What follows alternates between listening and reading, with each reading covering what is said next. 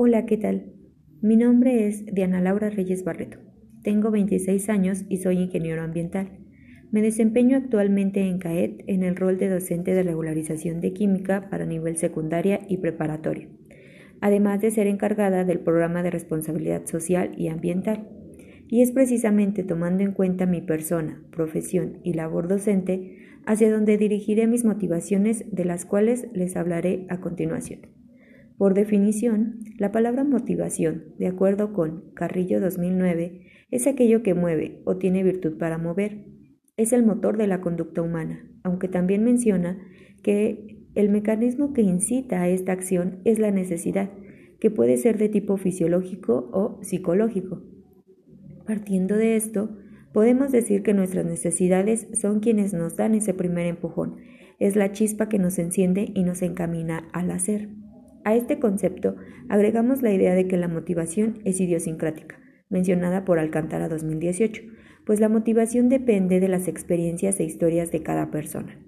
Después de sumergirme en los temas referentes a la motivación, de descubrir y analizar lo que me mueve, me encuentro con que la mayoría de las veces mis necesidades son enfocadas de manera indirecta a satisfacer las de alguien más o ser beneficioso para un tercero.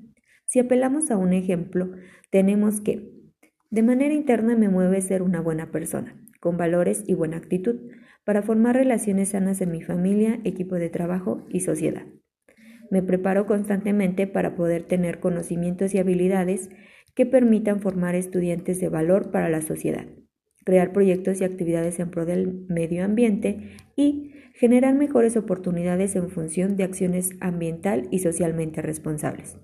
La razón aquí es poder estar más motivados teniendo metas y objetivos definidos, claros y concretos, de acuerdo con Alcántara 2018, pero sobre todo alcanzables.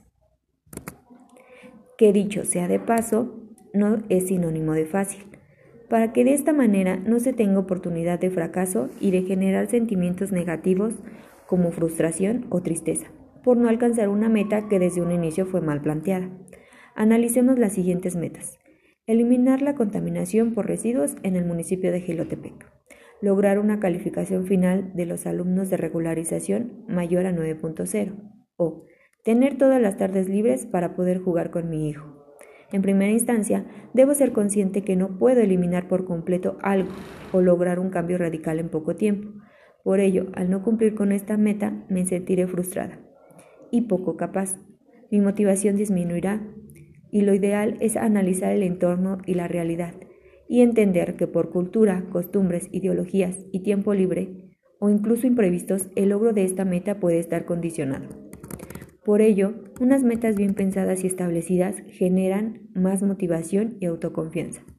Citando a Arias Montoya en su obra de 2008, textualmente menciona, Está claro que el desarrollo personal es un reto, ya que se trata de conocer y superar las propias limitaciones. Se trata entonces de poner en acción, consciente que el resultado principal será la mejora de la calidad de vida. En conclusión, la motivación aumentará luego de establecer metas y objetivos alcanzables y específicos, que generen confianza y el deseo de seguir en movimiento, además de que desde mi parecer, las motivaciones personales van enfocados a la paz personal mientras que las profesionales y laborales se enfocan en el bienestar del colaborador, encontrando sentido a su quehacer profesional. Pero ambas motivaciones deben cumplir con el objetivo de poder tener una vida equilibrada y armónica, entre aspectos como la familia, estabilidad emocional, económica, profesional, laboral y colaborativa, de tal manera que se pueda lograr una vida llena de satisfacciones.